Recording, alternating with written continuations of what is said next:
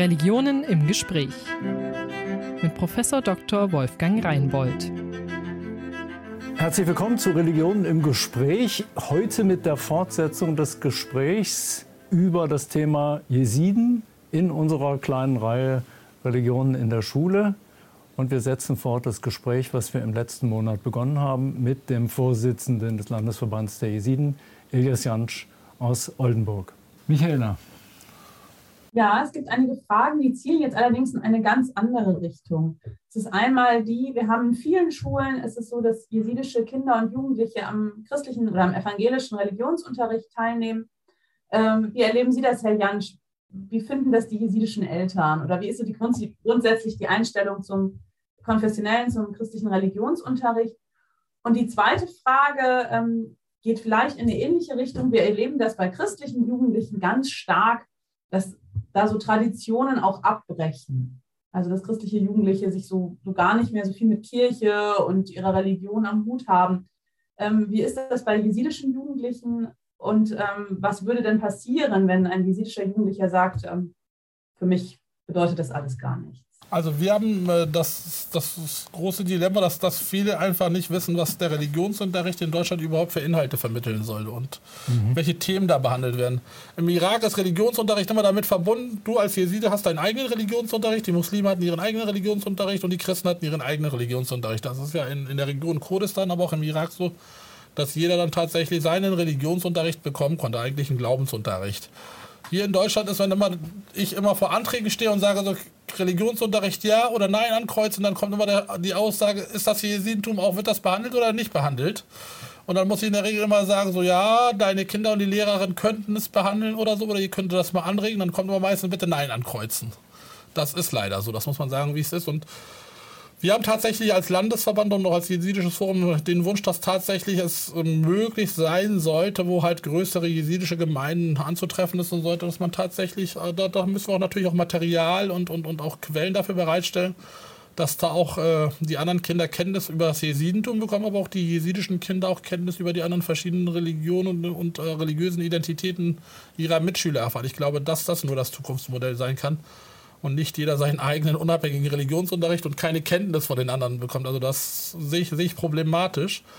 Und äh, tatsächlich äh, versuchen wir da in dieser Schiene mit dem Kultusministerium so ein ähnliches Projekt aufzuziehen. Da haben wir in Oldenburg auch erste Gespräche geführt und wir haben jetzt auch einige jesidische äh, Lehrer, die tatsächlich an den Schulen auch tätig sind, äh, zusammengebracht und äh, auch einige Religionswissenschaftler, die halt tatsächlich das mit unterstützen wollen und die Gesellschaft, die jesidische Akademiker will natürlich diesen Prozess auch mit unterstützen, dass wir da schon mal gucken, dass wir da schon mal erste Schritte gehen. Und ich glaube, dass das auch wichtig ist. Also ich persönlich habe in meiner Kindheit äh, den Religionsunterricht, also von der ersten bis zur zwölften Klasse habe ich mitgemacht.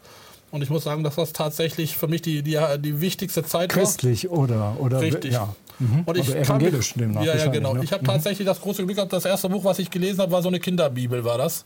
Und das waren tatsächlich wunderbare ja. Geschichten und auch Dinge, die da, da mit drin waren. Ja. Und ich glaube, dass das auch tatsächlich äh, Kindern äh, wichtig sein sollte, auch die anderen Religionen kennenzulernen. Verstehe, ja, Aber auch äh, für sie, ich kann es auch nachvollziehen tatsächlich und das ist auch für, erachte ich für wichtig, dass auch Elemente des Jesintums tatsächlich äh, Bestandteil des Unterrichts werden sollten. Und ist, ist die Idee, die Sie haben, die, dass man sagt, wir, wir machen hier mal so einen, so einen Block, so einen jesidischen, der dann in den evangelischen Religionsunterricht hineinkommt? Oder, das, oder? Wird noch, das wird noch ein bisschen schwierig, aber tatsächlich haben wir die Hoffnung, erstmal über, das, über Werte und Normen, Werte und Normen. erstmal darüber äh, erste Schritte zu gehen. Ja.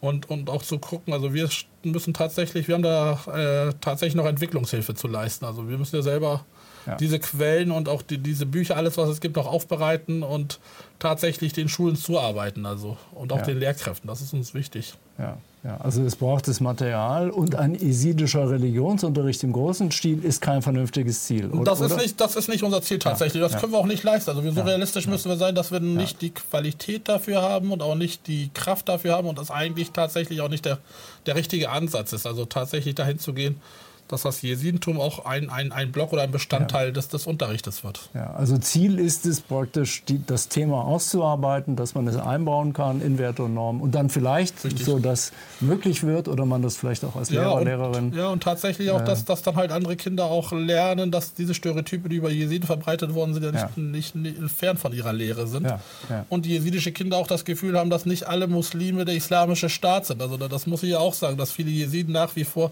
traumatisiert sind, sehr emotional behaftet sind und alles, was mit Islam und Muslimen zu tun hat, da taucht gleich sofort der islamische Staat mit dem Schwert und mit der schwarzen Kutte dann bei ihnen auf. Das kann ich alles nachvollziehen. Ja. Aber tatsächlich müssen wir in eine, eine Sachebene übergehen und können nicht in der emotionalen Phase auch bei allen Grausamkeiten und schrecklichen Ereignissen, die passiert sind, übergehen. Mhm. Also ich mhm. finde das sehr fatal, dass tatsächlich dann die Jesiden sagen, so alles, was mit Islam und Muslimen zu tun hat, wollen wir nichts mit zu tun haben. Das kann nicht die Lösung sein. Ja, das hört man viel, gerade auch in Schulen dass Jesiden sagen, Muslime in der Klasse, da gehe ich raus, ja. das mache ich nicht, weil die sind alle Terror und so.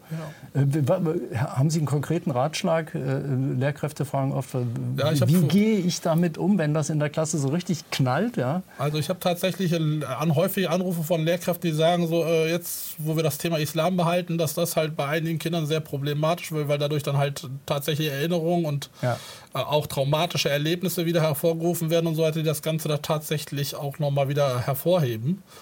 Und da habe ich nur angeregt, tatsächlich auch erstmal halt, bevor man das macht, erstmal guckt, so aus welchen Her äh, Herkunftsgebieten kommen diese Kinder, kommen sie tatsächlich aus dieser Region, wo es diese schlimmen Ereignisse gab und tatsächlich auch Menschen aus ihrem Familienkontext tatsächlich Opfer waren. Mhm. Und dann tatsächlich auch gucken, dass man eine, eine Sacharbeit, äh, also sachgebunden tatsächlich mit der Thematik umgeht. Ich sage ja häufig, dass viele Muslime und auch äh, äh, Muslime sich auch für Jesiden eingesetzt haben. Also tatsächlich auch äh, im Irak äh, Jesiden in ihren Häusern aufgenommen haben, sogar in, in den Moscheen von Minarette zur Unterstützung der Jesiden aufgerufen haben. Das ist ja Tatsache, das kann man ja nicht leugnen.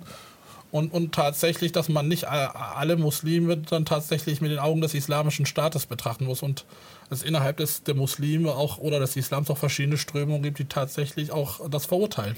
Ja, natürlich, ja. Das ist ja. so. Und da müssen wir tatsächlich gucken, dass wir mehr in die Dialog- und, und, und, und, und die Diskussionsarbeit gehen, aber tatsächlich auch da mit dem, mit dem nötigen Gefühl und Einfühlsamkeit daran gehen, auch für die Menschen auch das zu verstehen und nicht zu sagen, so jetzt poche ich aber darauf, dass du den Unterricht mitmachst oder so, sondern zu gucken, dass man da tatsächlich Rücksicht auch auf die Gefühle, aber auch auf, auf, die, äh, auf, das, auf die schlimmen Erlebnisse, die sie durchlaufen haben, auch achtet. Also es wäre hilfreich zu wissen bei den jesidischen Schüler und Schülerinnen, sind die traumatisiert womöglich? Kommen die, sind die Opfer des Völkermords ja. oder, oder haben sie damit nichts zu tun? Genau.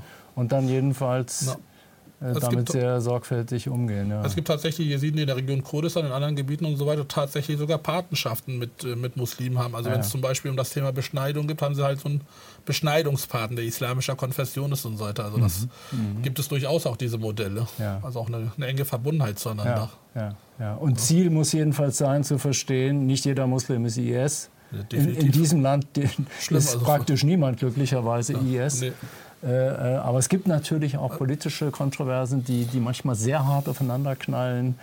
Äh, als, die Türkei, als wir die Auseinandersetzung oder den Krieg hatten in Nordsyrien. Afrin, gab es große jesidische Demonstrationen und gleichzeitig wurde in Moscheen gebetet für den Sieg der Türkei in derselben Region. Nicht? Wenn das in der Schule Thema wird, ja, natürlich, ähm, also tatsächlich können wir nicht die Konflikte, die in irgendwelchen Regionen im Nahen Osten sind, tatsächlich ja. zulassen, dass sie in Deutschland tatsächlich ausgetragen werden. Das ist der falsche Ansatz, auch bei aller Emotionalität, ja. auch die damit verbunden ist. Und tatsächlich äh, gilt es, äh, finde ich immer, wir sind auch im Arbeitskreis der Religion in Oldenburg, immer darauf zu achten, dass man tatsächlich darauf achtet, dass das die, die Probleme, die dort äh, vorhanden sind, sich nicht in, in, in, in, in Großstädten in Deutschland wieder zeigt. Auch, auch den Konflikt mit der Hamas und dem Staat Israel, der tatsächlich mit diesen Raketen ausgetragen wurden, hatte dazu geführt, dass in Deutschland tatsächlich Menschen auf die Straße gegangen sind und, und zum Zerstörung und, und Tod des, des Staates Israel aufgerufen haben. Also, also da finde ich, muss man, also wenn man halt in Deutschland Rechtsradikalismus und, und Fremdenfeindlichkeit bekämpft, muss man genau in diesen Bereichen sagen, so das wollen wir in dieser Tendenz auch nicht.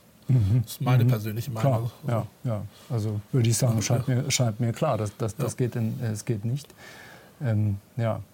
Ähm, gibt es Nachfragen dazu? Das scheint, äh, scheint nicht der Fall zu sein. Ich will, ich will mal, wo wir bei den schwierigen Themen sind, dann gleich mal ein anderes schwieriges Thema anschließen, äh, was ich auch häufig aus Schulen gehört habe. Ähm, inner, innerjesidische Konflikte, die mit Ehre zu tun haben. Also etwa, wenn die Mädchen sich jetzt normal orientieren, so in dem Alter, wo man nach ersten Freunden Ausschau hält, dass dann ältere jesidische Jungen sagen, Vorsicht, wir wissen, wo du wohnst, so ungefähr. Ja? Also pass auf oder gar, ich habe von in einer Schule gehört, wir bringen dich um, wenn du das machst. Ja. Ähm, was, sagt, was sagt der Vorsitzende des Landesverbands? Ich finde das ganz schlimm, muss ich sagen. Also letztendlich äh, sollen junge Menschen sich entfalten können, sich weiterentwickeln können. Und wenn es diese Tendenzen gibt und so weiter, muss man sich tatsächlich dementsprechend mit allen Mitteln versuchen, tatsächlich in eine andere Bahn zu bringen. Also, es, es, also ich finde, Mitschüler haben nicht das Recht, tatsächlich über andere Mitschüler und ihre, über ihre eigene persönliche Entfaltung zu bestimmen. Und, ja. und tatsächlich ist das, äh, äh finde ich das äh, wichtig, dass wir auch sehr viele Vorbilder haben, also von, von jesidischen Frauen und Mädchen, die in Deutschland einen wunderbaren Weg gegangen sind und es tatsächlich auch so ganz viel gebracht haben. Und äh, wir erleben es tatsächlich bei uns in Oldenburg und überall, dass die Mädels tatsächlich äh, die höheren Leistungen erbringen als, als Jungs, also tatsächlich auf dem Bildungssektor. Und äh, mhm. vielleicht mhm. müssen wir auch stärker mal auch Jungs- und Männerarbeit machen. Also ich habe tatsächlich für nächste Woche bei uns in Oldenburg zum Vatertag eingeladen und wo einige gesagt haben, ja, wieso, äh, wir machen so viel für Frauen und Mädchen. Habe ich gesagt, aber genau bei dieser Zielgruppe müssen wir tatsächlich auch ansetzen, über Rollenbilder zu diskutieren, über Werte, über diese sogenannten Ehrenvorstellungen, die einige aus ihren Herkunftsländern mitgebracht haben, die tatsächlich nicht religiöser Natur sind, sondern mhm. tatsächlich in einem Wertesystem aufwachsen. Ich würde das nicht vergessen. Also da gab es einen häuslichen Konflikt und äh, ich hatte Auft den Auftrag, äh, zur Konfliktschlichtung mit dem Herrn zu gehen und, und äh, zu gucken, wie man eventuell ihn und seine Frau wieder annähert und er sein Verhalten tatsächlich reflektiert. Also das, das, das werde ich heute nicht vergessen, wo wir dann saßen und ich hatte die Aufgabe, den Dolmetscher zu machen wo die, die Sozialarbeiter ihn fragte, so, woran liegt es, dass Sie und Ihre Frau diese Konflikte haben? Und also das hat nichts mit Jesid zu tun. Da sagte so, bei uns im Irak ist der Mann so und die Frau ist so. In Deutschland ist die Frau so und der Mann ist so und dann macht's Peng. So.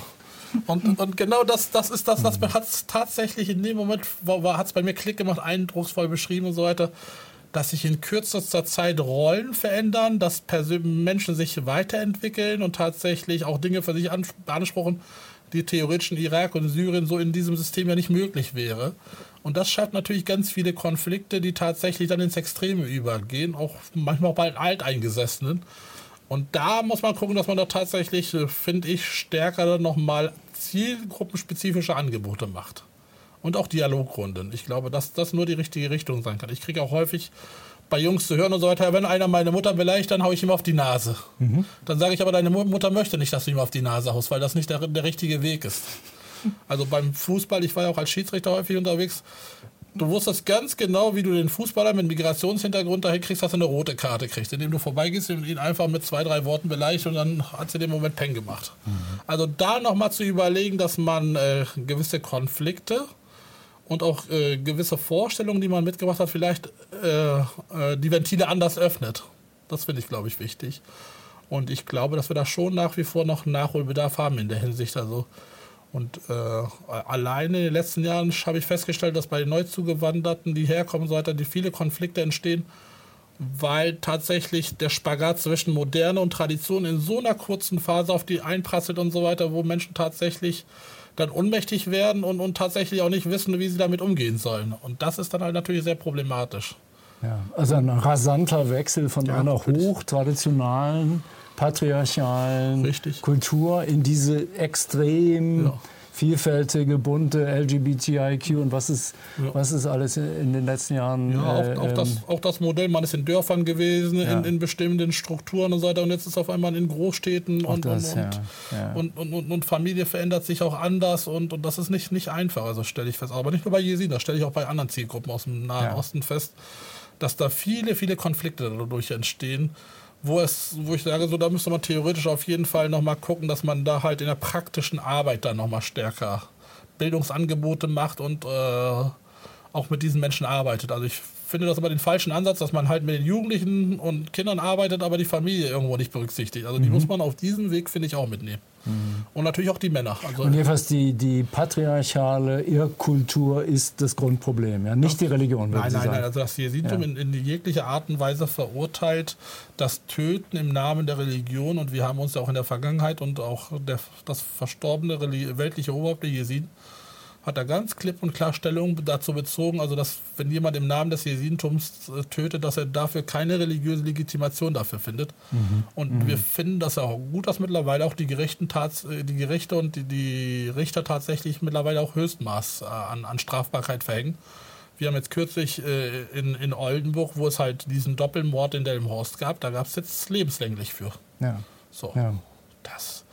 Also man, ich finde, also da dürfen auch keine falschen kulturellen Hintergründe da, da, dazu führen, dass jemand dann halt Strafmilderung bekommt. Also mhm. das ist der falsch, das finde ich, das ist ein falsches Signal, die, die man da setzen würde. Ja, das ist ein Thema, was in der, soweit ich das sehe, in der, in der juristischen Fachliteratur sehr intensiv gerade ja. diskutiert wird, ja. ob man diese kulturellen äh, Hintergründe berücksichtigen soll oder darf.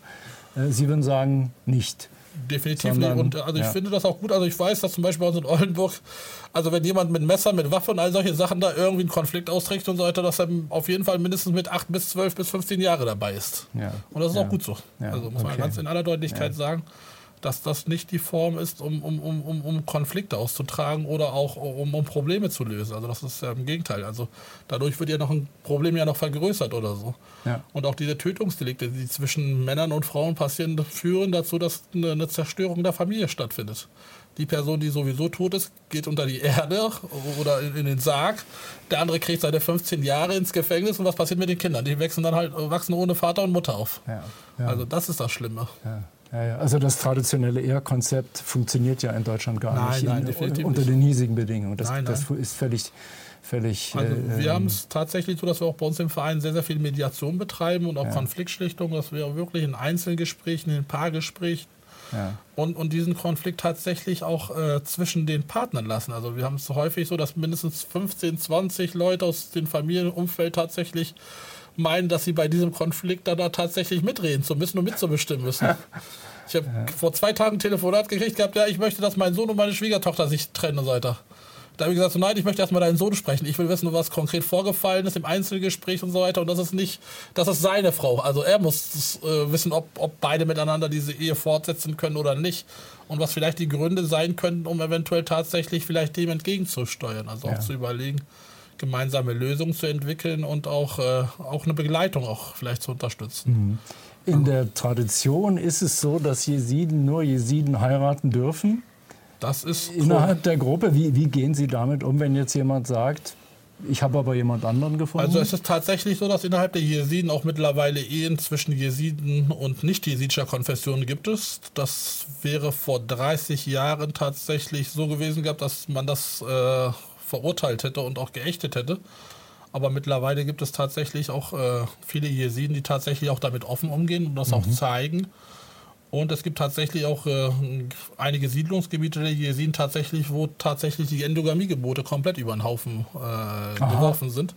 Und diese Menschen sich als die Jesiden definieren und einige von ihnen sind tatsächlich sogar auch Mitglieder im Zentralrat der Jesiden und, und, äh, und, und, pflegen ihre jesidische Identität. Also wo das Thema Ehe tatsächlich aufgebrochen worden ist, innerhalb der Jesiden nur zu heiraten. Und sind dann die Kinder äh, Jesiden oder, oder wie, wie organisiert man das? Also letztendlich, wie gesagt, man hat im Endeffekt momentan so eine Situation, man, man kann das nicht komplett äh, für gut heißen und man ja. kann das auch nicht abstoßen, sondern tatsächlich hat sich da was entwickelt und äh, mhm. das ist auch nicht ein Thema, was Oldenburg oder der Landesverband entscheiden kann oder auch äh, die jesidischen Vereine, sondern tatsächlich, das ist eine Aufgabe, wenn der religiöse Rat der Jesiden, der im Irak beheimatet ist, mittlerweile auch versteht, dass die Jesiden zu Weltbürgern geworden sind und tatsächlich sie auch verlängerte äh, Vertreter in anderen Ländern brauchen, kann man tatsächlich über diese Themen auch sprechen. Ja. Also, ja. Und es gibt tatsächlich, wie gesagt, auch äh, Bestrebung oder auch äh, den Wunsch, auch äh, einen jesidischen Rat in Deutschland zu etablieren, der tatsächlich auch die Jesiden in Deutschland vertritt. Also mhm.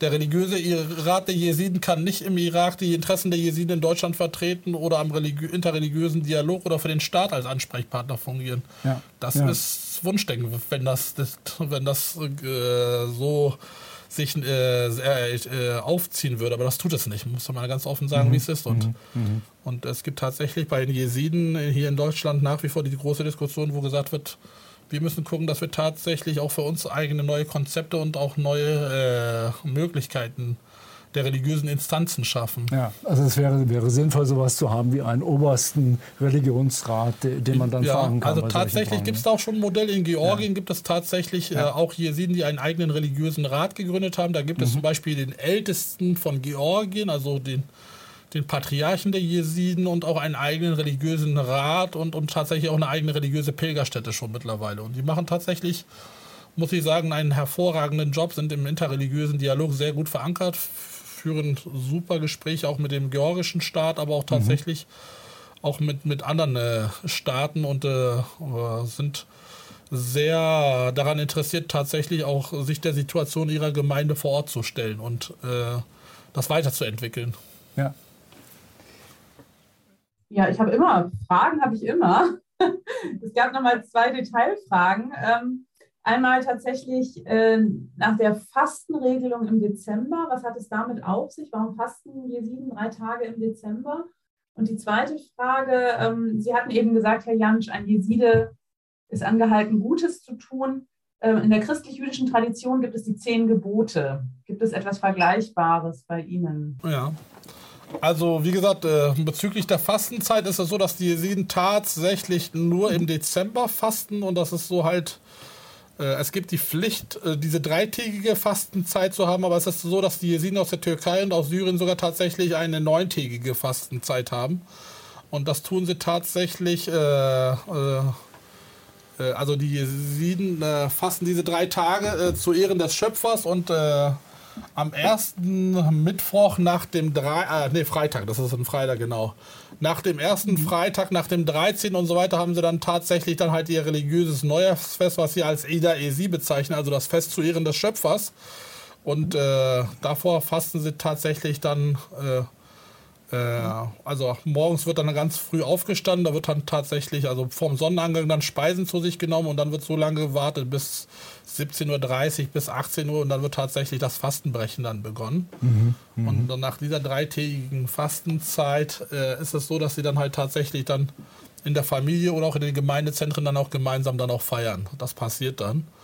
Und das ist so eines der Tage, wo tatsächlich das passieren kann, dass ein Integrationskurs tatsächlich komplett leergeräumt ist, wenn da die Teilnehmer Jesiden sind, dann kommt nämlich keiner.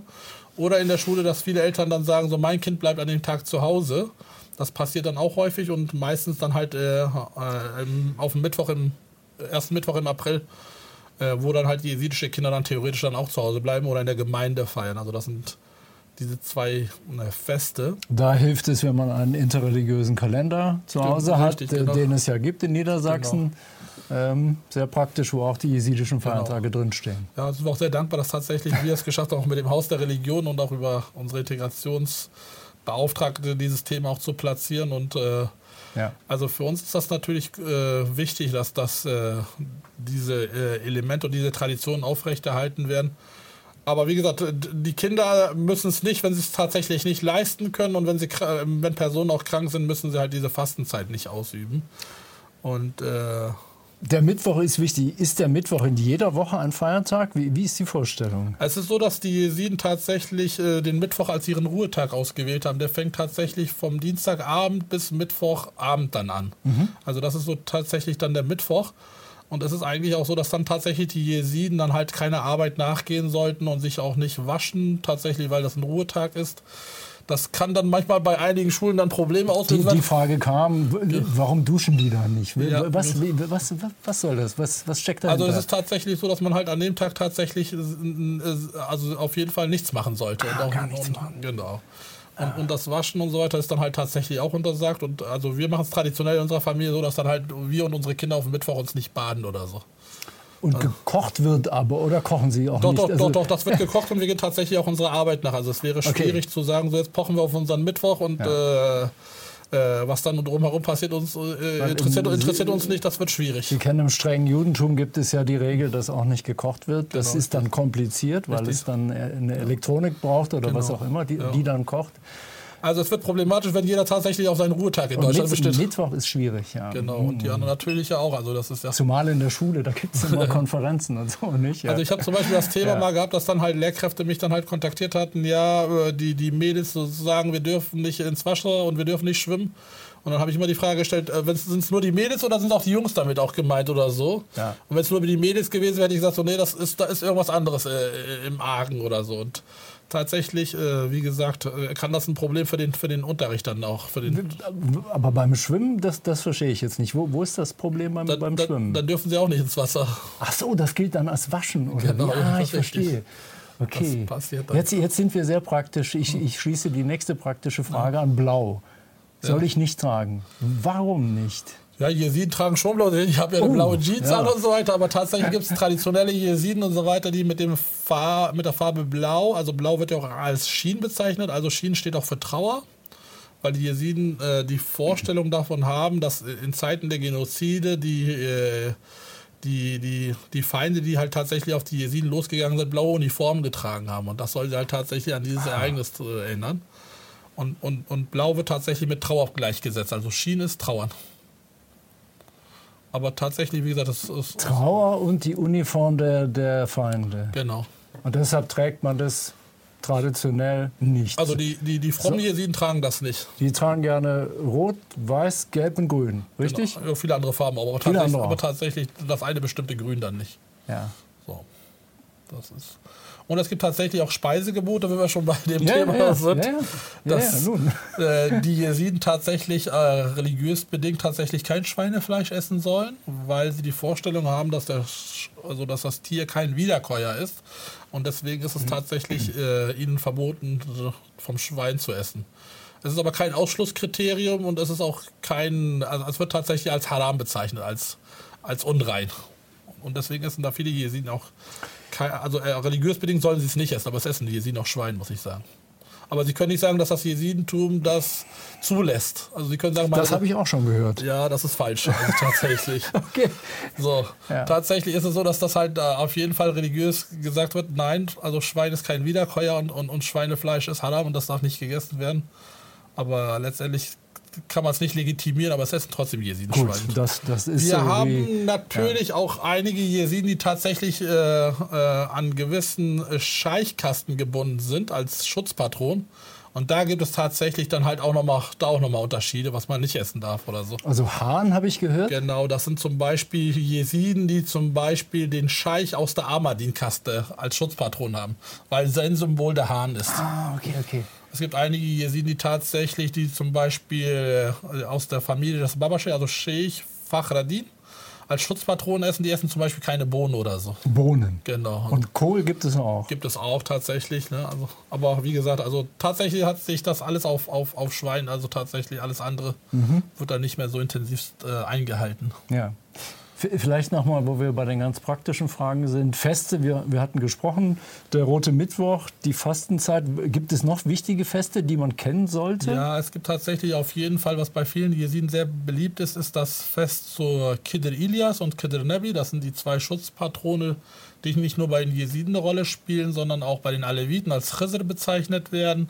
Aber soweit ich auch bei den Armeniern und vielen anderen auch tatsächlich auch noch diese Rolle haben. Also das sind die zwei Schutzpatrone der Liebenden, der Reisenden und der Kranken, Ja. wo tatsächlich dann auch zu Ehren von ihnen drei Tage gefastet wird und das eigentlich für viele Jesiden traditionell auch der Valentinstag wäre, also das zu praktizieren. Okay. Und es gibt tatsächlich auch viele Jesiden, die dann äh, äh, in die Region Kurdistan reisen, um äh, das Jumaya Shihadi Fest, diese Pilger, das Pilger, dem Pilgerfest äh, beizuwohnen. Und äh, unsere Jesiden aus der Region Mardin, Tur, Abdin, aber auch einige, die dort ausgewandert sind, haben noch äh, äh, im Dezember noch äh, ihre siebentägige äh, Festzeit, wo sie zu Ehren eines heiligen Piers tatsächlich über sieben Tage feiern. Und das Fest nennt sich Baptismi. Und äh, wie gesagt, es gibt tatsächlich aber noch dann halt zu Ehren von irgendwelchen lokalen Heiligen und Schutzpatronen dann nochmal oder Dorfheiligen dann nochmal Feste. Und die werden tatsächlich in Deutschland auch noch gefeiert. Also obwohl sie halt tatsächlich nicht mehr in dem Dorf im Irak sind. Also dieses Pilgerfest wird dann Und das unterscheidet sich sehr im Grunde von Familie zu Familie und Herkunft und Genau, Herkunft, richtig. welches Fest man feiert. Genau, richtig. Ja. Und manchmal gibt es dann tatsächlich, dass man im Namen der Verstorbenen zum Essen einlädt oder Ja, Essen ja. Und äh, äh, auch wenn es zum Beispiel eine Beschneidungsfeier gibt oder eine Haarbüscheltaufe bei Knaben. Da hätte ich gerade nachfragen wollen. Wa- Was genau ist das? Das ist ja, wie ich vorhin gesagt habe, wenn halt zum Beispiel jemand männlichen Geschlechtes geboren wird, dann ist das so, dass dieser Scheich, der diese Familie betreut, die Aufgabe hat, tatsächlich diese Haartaufe ab abzunehmen. Das wird speziell dann auch nur bei Jungs gemacht, weil er und dieser Scheich tatsächlich diese Bindung auf Lebenszeit bekommen und die, der Schutzpatron dieses Scheichs tatsächlich für diese Familie zuständig ist. Bei einem Mädel äh, ist, ist es so, dass mit einer Ehe tatsächlich der Scheich und der Schutzpatron sich wechseln kann. Und früher war es so, ist es eigentlich immer noch Tradition bei den Jesiden, Frauen haben sich lediglich als Zeichen der Trauer ihre Zöpfe abgeschnitten. Es gibt noch auf alten jesidischen Friedhöfen das Ritual der Trauerzöpfe, wo zum Beispiel dann halt auf welchen Gräbern da irgendwelche zwei Zöpfe platziert worden sind, wenn jemand sehr wertvolles aus der Familie verstorben ist. Also Haare schneiden war eigentlich tatsächlich ein Tabu. Aber ist tatsächlich mittlerweile sehr modern jetzt mittlerweile so. Aber traditionell, die jesidische Frauen haben tatsächlich halt sich die Haare gekämmt und zu einem Zopf zusammengebunden und durch ein, durch ein durch, durch Stück Wolle dann zusammengebunden. Also das findet man Man tatsächlich schneidet die Haare traditionell nicht. traditionell nicht und auch religiös, religiös bedingt wäre es eigentlich auch nicht möglich. Aber, Aber nur für die Frauen. nur für die Frauen. Ja. Genau. Und bei den, bei den Jungs gibt es diesen Bisk, diese, diese, diese wie Sie gesagt Diese haben, Haartaufe. äh, Haartaufe. genau. Ja, Und das ist tatsächlich diese Bindung des Scheichs mit dieser Familie von einer Generation auf die nächste. ja. Und manchmal ist es so, dass der Sohn des Scheichs das abnimmt, damit er tatsächlich diese Bindung äh, auch dann halt fortsetzen kann. Wo der Vater sagen könnte, so mein Sohn, jetzt darfst du die Haartaufe vollziehen mit, mit, mit der zu betreuenden Familie. Ja, ja, ja. Ach, hatten wir noch Pflicht und Gebot, hatten wir glaube ich noch, ne? Die Ja. zehn Gebote, richtig. Die Gebote. Also tatsächlich haben die Jesiden nicht die zehn Gebote, aber sie haben tatsächlich halt Verpflichtungen und so weiter, denen sie nachgehen müssen. Also tatsächlich einen Scheich zu haben, einen Pir zu haben, einen Jenseitsbruder zu haben. Und tatsächlich geht es dann halt um Gebetszeiten, also Morgen, Mittag und Abendgebet, aber was die wenigsten tatsächlich beherrschen. Ich hatte mal einen polnischen Wissenschaftler in Oldenburg, der hat gesagt, könntest du mich zu einem Jesiden bringen, der tatsächlich das Morgen-, Mittag- und Abendgebet beherrscht? Und da konnte ich ihm tatsächlich nur zwei Personen in Oldenburg nennen. Und Okay. und das ist, Ja. äh, hat dann auch nochmal beschrieben, dass tatsächlich das nicht so mit den Pflichten bei einigen auch sind. Die fünf Grundpflichten, von denen man hört, sind die, ich, ich habe einen Sheikh, ich habe einen Pir, ich habe einen Jenseitsbruder, ich bete. Ja, man hat, also das wären, es gibt dann zwei Formen der fünf Grundpflichten. Einmal die, wie gesagt, das, das was man als religiöse Instanzen haben muss, also ein Scheich, ein Pir, ein Hoster, ein Hoster ist ein religiöser Lehrmeister, dann ein Jenseitsbruder und ein Marabi. Ein Marabi ist eigentlich nichts anderes als äh, wieder auch ein Sheikh oder ein Pir, der tatsächlich Berater in Lebensfragen ist. Okay. Also tatsächlich, an dem man sich vertrauensvoll wenden kann, wenn irgendeinem etwas belastet. Eigentlich ein Seelsorger. Das heißt, wir würden sagen, man vernetzt sich innerhalb der religiösen Gemeinschaft mit, Genau, mit den Leuten sehr eng und Richtig. auf Lebenszeit. Genau, richtig. Ja. Ja. Also das sind dann tatsächlich diese Pflichten und wie ich gesagt habe, tatsächlich äh, die Gebetszeiten, die Fastenzeiten, all solche Pflichten gibt es tatsächlich im Okay. Ja. Ja. Aber es ist keine Instanz da, die das kontrolliert und, und sanktioniert. Das gibt es nicht. Und jetzt, du sollst nicht töten, du sollst nicht Ehe brechen und so weiter. Das sind natürlich Selbstverständlichkeiten. Also das wäre schli- also das ist das, was tatsächlich in, irgendeiner Art und Weise im Jesidentum auftaucht oder so. Auch, äh, auch äh, Menschen zu töten oder auch äh, Ehebruch zu begehen und all solche Elemente. Aber tatsächlich passiert das aber trotzdem. Gut, das, das ist in, in allen Religionen so. Aber es, also es gibt kein, kein Set von Geboten, aber äh, selbstverständlich, der gute Jeside gewissermaßen macht das sowieso nicht. Genau, nee, richtig. Ja, okay, verstehe. Na, es gibt ja. tatsächlich bei den Jesiden die Vorstellung von Hadusset, also Rechte und Pflichtenordnung und so weiter, aber da tatsächlich tauchen ganz viele Elemente damit auch auf. Ja, ja, ja, ja.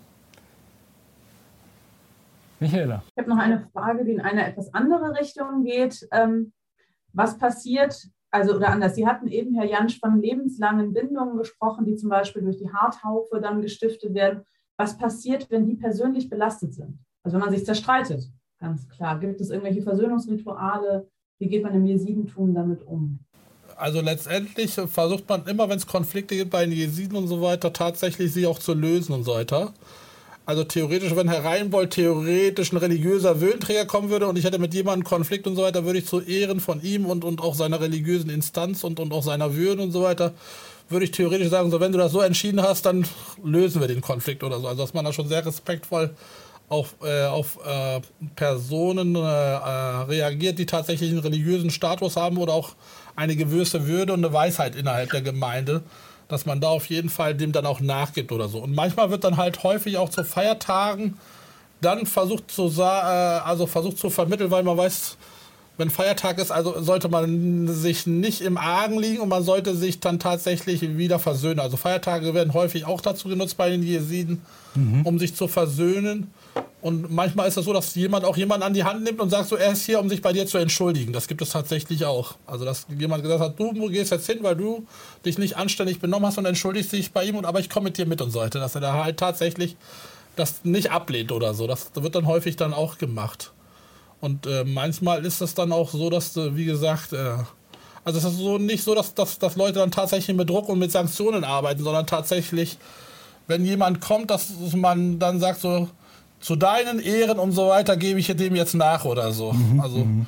es gibt dann manchmal auch Leute, die da tatsächlich, wenn man dann irgendwo hingeht und man hat ein bestimmtes Anliegen und das ist aber so auch nicht typisch jesidisch, dass wenn Tee und Kaffee serviert wird und man den nicht anpackt, dann heißt es, da ist irgendetwas die sind hier, die, weil die etwas von mir wollen und so weiter. Und äh, dann wird dann meistens gesagt, äh, was ist das Problem? Und wenn man das gelöst hat, dann wird dann der Kaffee getrunken als, okay. als, als, als Geste der, also der, der Freundschaft. Es hängt nicht am religiösen Ritual, Nein. sondern passiert einfach irgendwann. Richtig, genau. Also ja. man setzt auch Menschen nicht unter Druck. Man, man weiß auch manchmal, dass jemand nicht so weit ist ja. und dass tatsächlich dann Emotionen da noch mit dranhängen sollte. Also man guckt schon, dass man den passenden Momente auslotet mhm. oder auch mhm. ein paar Leute schon mal im Vorfeld äh, reagiert. Was ich ja sehr spannend finde, es gab bei den Jesiden eine Tradition, die überhaupt nicht mehr gepflegt wird und so weiter, dass bei Konflikten, dass dann Frauen manchmal zwischengegangen sind. Mhm. Also, dass sie zum Beispiel manchmal dann halt ihr traditionelles Kopftuch auf den Tisch gelegt haben und dann haben das zu mir zu meinen Ehren als Frau und so weiter möchte ich, dass ihr euch versöhnt oder so. Und dann hat man meistens auch diese Frau tatsächlich als Instanz genutzt, um diesen Konflikt auch zu lösen. Das gab es tatsächlich auch. Also das habe ich einmal in Oldenburg erlebt. Da hat unser erster Vorsitzender, der saß sechs Stunden lang mit äh, irgendwelchen zwei verstrittenen Familien. Und dann hat er gesagt, so, ich mache euch einen Vorschlag, die Dame da hinten, unsere Schwester und so weiter, ich lasse sie entscheiden und ihr akzeptiert das, egal was sie sagt. Und dann haben sie gesagt, ja, machen wir auch der Ehemann und alle anderen gesagt, ist in Ordnung. Und dann hat sie echt tatsächlich eine wunderbare Entscheidung getroffen, hat, wo einer dann gesagt hat, ist aufgestanden, der dagegen äh, intervenieren wollte, wo die andere gesagt hat, nee, nee, nee, sie hat das jetzt entschieden und jetzt ist das Thema erledigt. Also das haben wir auch schon erlebt. Dass wo, wo Sie eben sagen, Kopftuch auf den Tisch gelegt. Wie ist es mit dem Kopftuch bei Jesiden? Das ist tatsächlich äh, äh, traditionelles Accessoire und es gibt nicht nur bei den Jesiden Kopftücher, es gibt tatsächlich auch Kopfbedeckung. Also die jede Region hat tatsächlich auch äh, bestimmte Merkmale, wie in Deutschland auch bei den Trachten. Für, für bestimmte Regionen gibt es tatsächlich bei den Jesiden, aber die sind nicht religiös bedingt. Ja, und ja, äh, ich finde, man kann am wunderbarsten erkennen, ob jemand Jesid ist. Das erkennt man bei den Frauen am, am stärksten, weil da tatsächlich sehr viele Erkennungsmerkmale drin sind. Mhm. Bei den Männern hat man es früher tatsächlich nur am Schnurrbart gesehen gehabt. Also wenn die einen richtig langen Schnurrbart hatten und oder an, an, an der Tracht, was sie überhaupt nicht mehr pflegen. Aber bei den Frauen ist das tatsächlich noch an der Kleidung und, und am, äh, am Outfit und an, an den Haaren, an vielen Elementen sichtbar. Ich habe mir mal den Spaß gemacht, als wir noch durch Hannover gefahren habe ich zu meinem Fahrer gesagt, ich habe so, das beides sind zwei Jesiden, ne? Und dann sagt er, woran erkennst du das? Ich habe gesagt, äh, erstens, weil die tatsächlich diese rot-weißen geflochtenen Bänder an den Händen tragen. Und, und zweitens erkenne ich das an den Haaren und Frisuren und dergleichen und so weiter. Und tatsächlich sagt er so, ja, du hast recht, das sind Jesiden. also das, das, also man, man, man nimmt das schon wahr, wenn man einen geschulten Blick dafür hat. Die, die Bänder, was sind die Bänder? Das sind tatsächlich, es gibt zwei Formen dieser Bänder. Es ist so, dass zum Beispiel im Frühling diese Bänder dann auch durch religiöse Würdenträger oder auch durch Frauen den Kindern an die Hände gebunden werden, auch Erwachsenen das soll tatsächlich äh, vor Unglück und, und, und, vor Unheil und vor vielen mhm. Aspekten schützen und mhm. äh, tatsächlich auch äh, gesund äh, jemanden halten. Ja. Dafür sind, sind die da und ich finde, dass das auch ein wunderbares Symbol ist, dass, dass man dem erkennt, gegenüber erkennt, ob er ein Jesid ist oder nicht. Also, also in, in, in, anhand der Bänder. Und ich habe auch schon viele nicht-jesidische Kinder entdeckt, die tatsächlich sowas auch tragen weil die den, den Klassenkameraden sagen, ja, ich möchte auch Glück haben und ich oh möchte auch vor Unheil geschützt werden. Also ja. das gibt es auch. Ja. Michaela. Ja, wir gehen ja schon langsam auf die Zielgerade, aber ich habe hier noch zwei Fragen. Ähm, einmal nach der Stellung der Mutter in der Familie. Vielleicht könnte man das auch weiterziehen, generell die Rolle der Frau im Jesidentum. Und das zweite, ganz praktisch für Lehrkräfte. wenn ich ähm, mit jesidischen Kindern auf Klassenfahrt fahren möchte? Was muss ich da beachten? Also äh, tatsächlich ist das so, dass im Jesidentum in der religiösen Lehre es keine vordefinierte Rolle gibt, wie eine Frau sein muss, aber tatsächlich, wie Sie vorhin gesagt haben, durch das Patriarchat und, und, und das traditionelle Rollenverständnis natürlich es auch, auch äh, Rollenbilder gibt, die traditionell bestimmt sind. Dies aufzubrechen äh, ist eines unserer Kernaufgaben hier in Deutschland. Also ich weiß, dass wir in den 90er Jahren in Oldenburg zum Beispiel die ersten Frauen in den 80er Jahren hatten, 90er Jahren hatten die dann zum Beispiel äh, zum ersten Mal Führer, äh, nicht Führerschein, sie haben das Fahrradfahren gelernt, was typischer ah. für Oldenburg ist. Das war ein Skandal. Also Frauen und Fahrradfahren mhm. und so weiter. Aber damit ist es ja nicht geblieben, sondern viele der Frauen haben tatsächlich später einen Führerschein gemacht. Und ich habe eine Dame, die ist als Gastarbeiterin nach äh, Celle gekommen und die hat auch bis zum heutigen Tag noch ihren Führerschein und ihr Ehemann hat es nicht geschafft. Also tatsächlich ist sie immer noch die Fahrerin. Also dass tatsächlich viele Frauen dann tatsächlich auch ihren Weg gegangen sind, auch, äh, äh, auch in vielen anderen Bereichen. Also wir haben mal Nordic Walking gehabt, wir haben Schwimmkurse für Frauen bei uns angeboten gehabt, auch äh, viele andere Aspekte. Also ich finde das auch wichtig, wo ich gesagt habe, wenn man die Männerarbeit macht, dass man auch die Frauenarbeit macht. Und natürlich ist es so, dass im Jesidentum auch äh, es insgesamt, äh, ich, ich, glaube, 15 Frauen gibt, die tatsächlich einen Heiligenstatus haben und als Schutzpatrone auch verehrt werden. Und eine davon ist tatsächlich Khatuna Fakhra aus der Shemsani Scheich-Gruppe, die als Schutzpatronin der Frauen gilt und äh, bei Geburt, Schwangerschaft und äh, also tatsächlich auch Frauen schützen soll. Und zu ihren Ehren fasten auch viele Frauen oder äh, legen dann auch Fastentage auch hin. Also das gibt es durchaus. Und äh, es gibt auch Frauen tatsächlich, die im religiösen Zentrum in Lalisch zum Beispiel, es gibt da diese Quelle Ganyaspi, die Quelle der Reinheit, der Weisheit, wo halt Jesiden sich mit, die, mit dem Wasser dann tatsächlich taufen lassen können. Und die Hüterin ist eine Frau, äh, die das, mhm. dieses Amt ausübt. Mhm. Mhm. Und was auch sehr interessant ist, also wenn man zum Beispiel jesidische Trauer feiert, das können Sie vielleicht, wenn Sie irgendwas in Hannover haben und das noch sehr traditionell gepflegt wird, dann ist das meistens so, dass viele Frauen mit Kohle, mit Weihrauch und mit einer Pfanne in der Hand vor allen anderen vorne wegmarschieren. Also vor den religiösen Würdenträgern, vor den Wanderpredigern, vor der Trauergemeinde. Und das beschreibt, also wenn man das sich damit auseinandersetzt, beschreibt ja eindrucksvoll, dass vorneweg die Frauen marschieren und, und äh, auch religiös, im religiösen gesellschaftlichen Leben auch eine Rolle spielen, die tatsächlich aber nicht definiert ist, also vordefiniert ist. Und äh, es gibt das Sprichwort, äh, eine Frau ist eine Frau und ein Mann ist ein Mann, aber wer von den beiden ist der Löwe? Also tatsächlich diese ungeklärte Frage, also wer von denen könnte der Löwe sein? Äh, das ist schon sehr beeindruckend. Und äh, wie ich vorhin sagte, also tatsächlich äh, äh, sind wir auch dabei, die, die Frauenarbeit bei uns auch in der, im Verein auch dann auch äh, zu, voranzutreiben. Also bei uns allein in Oldenburg sind drei Frauen im Vorstand die als Frauen- und Mädchenbeauftragte fungieren. Unsere zweite Vorsitzende ist eine Frau. Es gibt mittlerweile jesidische Vereine, wo Frauen tatsächlich auch den Vorsitz haben. Also da passiert ja auch einiges in dem Bereich. Und äh, ich glaube, wir haben auch in, in Deutschland viele jesidische junge Frauen, die tatsächlich auch einen guten Weg gegangen sind. Also in akademischen Graden, aber auch im Bildungssektor. Und das kann auch nur die Zukunft einer Gesellschaft sein. Äh, bezüglich Klassenfahrten tatsächlich muss man auch gucken, dass man sehr viel äh, Überzeugungsarbeit bei Familien leistet. Äh, äh und äh, wir haben es zum Beispiel in Oldenburg so, dass wir die Familien tatsächlich immer auch anhalten, schickt eure Kinder auf Klassenfahrten, sie sollen am gemeinschaftlichen Leben der Schule und außerhalb der Schule auch teilhaben, auch in Sportvereinen werden sie angemeldet.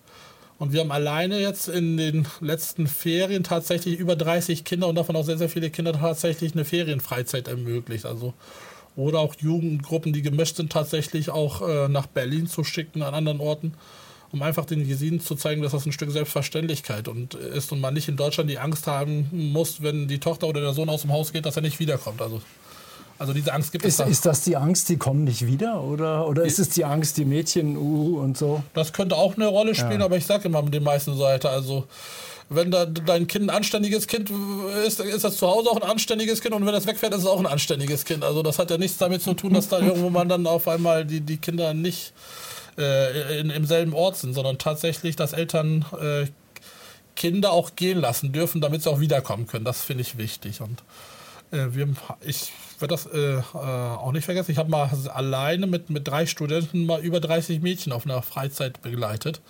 Da sagte die in der Freizeitstätte, das hätten wir nicht hingekriegt. Ich aber das hat auch mit Vertrauen und auch tatsächlich Überzeugungsarbeit zu tun. Mhm. Und auch als Brückenbauer, dass man da tatsächlich auch Wege schlagen muss. Also das wäre tatsächlich auch ein Vorschlag, da stärker auch äh, mit Eltern und, und, und, und äh, Personen das Gespräch zu suchen, wo man weiß, dass die dann tatsächlich diese Prozesse mit unterstützen. Mhm.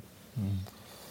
Kann man sie anrufen, ähm, wenn Eltern die Teilnahme an der Klassenfahrt eben nicht erlauben wollen? sodass sie dann vermitteln oder? Ja, das kann man auf jeden Fall machen. Also ich kriege ja häufig, also nicht nur ich, sondern wir haben ja in Oldenburg ja tatsächlich äh, das es so hinbekommen, dass wir tatsächlich Migrationsberatungsstelle sind und dort arbeitet auch ein jesidischer Sozialarbeiter und auch eine Sozialarbeiterin, die tatsächlich genau sich diesen Themen stellen. Und wir haben manchmal dann tatsächlich auch schon Online-Konferenzen mit München gehabt oder so tatsächlich, wenn es halt um Kindeswohlgefährdung ging oder auch das, das Mädchen aus dem äh, Haus gehen mussten, weil die Situation so schlimm war, dass das dass, dass, dass die Entfaltung und auch die Probleme stärker wurden. Und da mhm. tatsächlich mit den Familien das Gespräch zu, zu und sagen, so liebe Leute, so funktioniert das nicht, was ihr da gerade macht.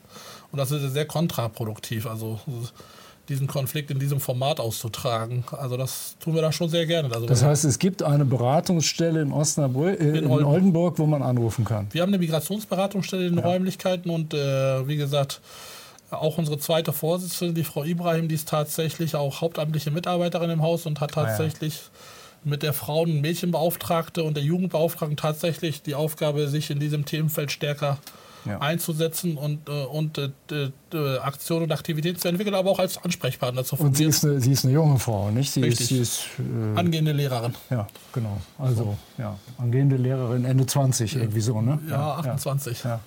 ja. Ich habe keine weiteren Fragen.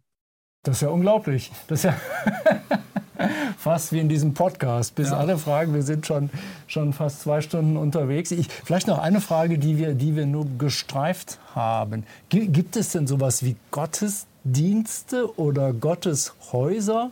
Ja. Also man rechnet irgendwie mit Kirchen, Synagogen, Moscheen bei Jesiden? Also die Jesiden haben in dem Sinne keine Gotteshäuser, weil sie sagen, die ganze Erde ist Gotteshaus und ja. äh, das Gebet ist immer etwas Individuelles. Also es ist nicht ein Akt des Kollektivs, dass alle zusammenkommen müssen, um, um, um, um ihre Frömmigkeit zu zeigen und um gemeinsam zu beten, sondern jeder gibt sich individuell äh, entweder zu Hause oder an einem anderen Ort seinem Gebet hin und kann sich dem, dem Schöpfer hinwenden. Dafür braucht es nicht einen speziellen Ort mhm. und die jesidischen Vereine, das sind Gemeindezentren. Also das ist halt äh, sehr schwierig, dass häufig diese Häuser als sakrale Gebäude wahrgenommen, als, als religiöse Bauten, das sind sie nicht. Das Einzige, was bei den Jesiden tatsächlich sakrale Räume sind oder auch äh, religiöse Objekte sind, das sind tatsächlich diese kuppelartigen Gebäude, die man tatsächlich, also diese Rups oder Siarets, die sie genannt werden, die halt so kegelförmig auch sind wo tatsächlich auch ein religiöser äh, Würdenträger vorstehen muss. Das haben die Jesiden in Deutschland bisher noch nicht geschaffen. Ja. Das gibt es aber in Armenien und Georgien mittlerweile. Nach dem Zerfall der Sowjetunion und in den letzten zehn Jahren ist da einiges passiert. Mhm. Und äh, tatsächlich, wie ich gesagt habe, äh, sind wir gerade dabei in Oldenburg auch sowas wie so eine religiöse Baute, also ähnlich angelehnt wie in den Heimatdörfern, in Oldenburg als Pilotprojekt eventuell auf dem jesidischen Gräberfeld äh, hinzustellen. Da haben wir zwei Ingenieure mit beauftragt. Da müssen wir gucken, wie die Friedhofsverwaltung und die Stadtverwaltung damit umgeht und so weiter. Aber ich weiß, dass das 84-Thema auch in Hannover war, tatsächlich sowas mhm. hinzubauen und es auch Pläne gab. Die sind aber tatsächlich an den Finanzen gescheitert, wo jemand hätte das Geld einsammeln sollen und äh, wir nicht wissen, was damit passiert ist. Ja. Also, aber die Pläne gab es. Ich und und nochmal zum, zum, äh, zur völligen Klarstellung, das Jesidische Forum Oldenburg, wenn man hinkommt, sieht man ein großes Mehrzweckhaus, das könnte irgendwas sein. Also, das ist ein äh, Gemeindezentrum, wo so. tatsächlich Sozialarbeit ja, ja. und äh, Bildungsarbeit und ja. für verschiedene Zielgruppen tatsächlich äh, zielgruppenspezifische Arbeiten gemacht und werden. Ganz wichtig, wenn ich mich recht entsinne, eine große Küche. Das ist korrekt. Die große Küche brauchen wir tatsächlich, weil bei ja. Trauerfeierlichkeiten, wenn ja. unser Haus da in Anspruch genommen wird, ja. wird natürlich für die Trauergäste tatsächlich Speisen zubereitet. Also solche Töpfe. Richtig. Also das, wir haben aber tatsächlich die Hoffnung, dass wir in Zukunft, weil unsere Gemeinde nicht nur in Oldenburg, sondern überall, die angewachsen ist, tatsächlich auch äh, anzubauen oder auch alternative Räume zu schaffen, dass wir tatsächlich in der Sozialarbeit und äh, mit unseren Gruppen kontinuierlich arbeiten können und nicht immer das Problem haben, wenn eine Trauerfeier stattfindet, wo weichen wir aus oder wo treffen wir uns oder was machen wir konkret. Ja. Weil das äh, dann tatsächlich immer wieder sehr mühselig wird, um das Ganze wieder aufzubauen. Ja. Ja. Also was wir aber tatsächlich auch festgestellt haben, die Jesiden brauchen nach äh, wie vor intensivst die Begegnung und den Austausch bei Hochzeiten, Trauerfeierlichkeiten, bei religiösen Anlässen. Also das hat tiefe Spuren in der Corona-Pandemie hinterlassen, muss man ja in aller Deutlichkeit sagen, dass viele Menschen dann tatsächlich auch äh, psychischen Knacks bekommen haben und das auch Konflikte in den Haushalten intensivisiert hat und mhm. Familien dann auch mehr Probleme miteinander bekommen haben. Und deswegen ja. sind wir gerade dabei, tatsächlich wieder äh, für Frauen Angebote zu machen, für Senioren, für Männer, auch für die Kinder einiges zu machen. In den Räumlichkeiten aber tatsächlich auch dann Hospitationen, aber auch dann Exkursionen zu machen. Das ist, glaube ich, äh, sollte Kernaufgabe jesidischer Gemeinden zu sein und sich nicht unbedingt auf Trauerhäuser zu spezialisieren und äh, damit die Hoffnung zu haben, man könnte Einnahmen erzielen. Da sind, ah. da sind einige Gemeinden in der Corona-Pandemie damit abgestraft worden, weil sie nicht vernünftig gearbeitet haben. Ich wollte, hätte diese Frage jetzt außen vor gelassen, aber wo Sie es ansprechen, wie finanziert sich so eine Gemeinde? Also tatsächlich ist es so, dass wir in Oldenburg tatsächlich äh, Gemeindemitglieder haben, also die Beiträge zahlen. Mhm. Dann haben wir darüber hinaus auch noch mal Spenden, die wir kriegen. Und wir haben es so, dass wir sehen, unsere Räumlichkeiten tatsächlich äh, für Trauerfeierlichkeiten preisgünstig zur Verfügung stellen. Vermieten, ja. Genau. Mhm. Und natürlich, mhm. was wir haben, sind viele Projekte, die wir beantragen, aber die sind ja tatsächlich äh, zweckgebunden und dementsprechend muss es in diesem Rahmen auch so sein, dass die Mittel dann halt tatsächlich dann äh, ausgegeben werden müssen mit einem Sachbericht und Finanzbericht, wie, klar. Wie, wie, es wie auch jeder üblich. andere eingetragene Verein genau, auch. richtig. und wir versuchen tatsächlich ja. mittlerweile auch Mitgliedschaften, auch äh, mhm. in der deutschen Jugend in Europa haben wir jetzt äh, äh, durchgeführt, mhm. weil wir die Hoffnung haben, dass wir tatsächlich über einen Landes- und Bundesverband tatsächlich stärker Fördermittel bekommen können, um noch mal intensiver auch äh, im Bereich der Jugend äh, und Kinder mhm. Zu, mhm. zu arbeiten. Und äh, als nächstes ist auch von uns nochmal die Mitgliedschaft im Paritätischen Bundesverband auch nochmal angedacht. Ja. Um da nochmal äh, noch stärker einen Bundesverband anzugehen. Wir, wir, kommen in den Landeanflug. Ich will noch eine Geschichte, die ich im Vorgespräch, demnächst ist Tag der Niedersachsen, äh, gelernt habe, nämlich äh, die jesidische Trachtengruppe ist Mitglied im niedersächsischen Trachtenverband geworden. Ja, richtig, genau. Wir haben es tatsächlich so, dass in Wilhelmshaven 2019 der Tag der Niedersachsen stattgefunden hat. Und da haben wir tatsächlich äh, die Chance gehabt, am Trachtenumzug teilzunehmen. Und das hat bei unseren Senioren tatsächlich neue Aha-Effekte ausgelöst. Weil die hätten sich nie ausgemalt, dass in Deutschland noch Menschen in Trachten rumlaufen. Das hätten sie im Alltag ja nie erlebt. Und dann haben sie gesagt, Moment, wir haben ja auch Trachten. Auch, genau. Ja, also was äh, ich ja sehr sympathisch finde, wir sind ja sehr herzlich im Landestrachtenverband aufgenommen worden, haben dann dementsprechend aus dieser Gruppe auch einen migrantischen Trachtenverein gegründet, der tatsächlich genauso wie die anderen Trachtenvereine auch die, die Kultur, die Redensart, die Trachten und Heimat und all solche Sachen beleuchten soll. Und ich glaube, dass das auch ein, wichtiger Aspekt ist, also nicht nur über Religion, sondern auch über Kultur Menschen zusammenzubringen und wie ich ja äh, vorhin ja. auch im persönlichen Gespräch gesagt habe, dass wir tatsächlich bei den Senioren, bei den Jesiden da noch Nachholbedarf haben, weil das die Menschen sind, die tatsächlich auf dem Arbeitsmarkt nicht zum Zuge kommen und tatsächlich auch äh, viel auch geben können, also an, an Geschichten, an Traditionen, aber auch an, an Handwerklichkeiten, all solche Elemente. Ja. Ja. Und vielleicht auch äh, das Thema Heimat auch vielleicht nochmal vielfältiger genau. zu gestalten. Und man entdeckt dann plötzlich die Ostpreußen und ja. die Nordiraker haben plötzlich gemeinsame Geschichten. Also wir waren ja. da auf einer Veranstaltung des Landestrachtenverbandes, wo viele Gruppen tatsächlich ihre Klappen, äh, Trachten vorgestellt haben. Und dann ging es um das Thema, anhand der Tracht kann ich erkennen, ob jemand eine Jungfrau ist, an der Tracht kann ich erkennen, ob jemand heiraten möchte oder ob jemand eine Braut ist, ob jemand eine Witwe ist. Und das war das Schöne, sagt unsere Seniore, das kenne ich aber auch alles. Also, dass bei uns das auch an den Trachten tatsächlich vieles ja. üblich war. Ja, klar. Und ich glaube, da über Gemeinsamkeiten und auch, über Vernetzung und äh, Menschen zusammenbringen, äh, dass man da diese offene Gesellschaft und vielfältige Gesellschaft tatsächlich mitgestalten muss. Also das sehen wir dann als unseren Anspruch an. Und wir sind ja. natürlich auch dankbar, dass äh, Gott sei Dank auch in Hannover jetzt vom 10.6. bis zum 12.6. tatsächlich die Kirchenmeile tatsächlich weiterentwickelt worden ist und wo andere Religionsgemeinschaften tatsächlich äh, auch dazu zugekommen und äh, ja. in der Interaktion und im Dialog tatsächlich sich präsentieren und dass das tatsächlich, dass das, das tatsächliche Bild von Niedersachsen ist. So ist es. So ist es. Vielen Dank, Herr Jansch. Gerne. Vielen Dank. Ich habe zu danken. Michaela. Von mir auch ganz, ganz herzlichen Dank. Im Chat laufen schon ganz viele begeisterte Reaktionen auf, dass alle Fragen beantwortet wurden. Großer Dank an die beiden tollen Hauptdarsteller, steht hier. Das war wirklich super informativ. Und eine Kollegin schrieb auch nochmal, ähm, sie hätte total viel Neues gelernt und sie weiß aber, dass ihre jesidischen Kinder im Religionsunterricht auch immer total stolz sind, wenn ihre Religion mit vorkommt.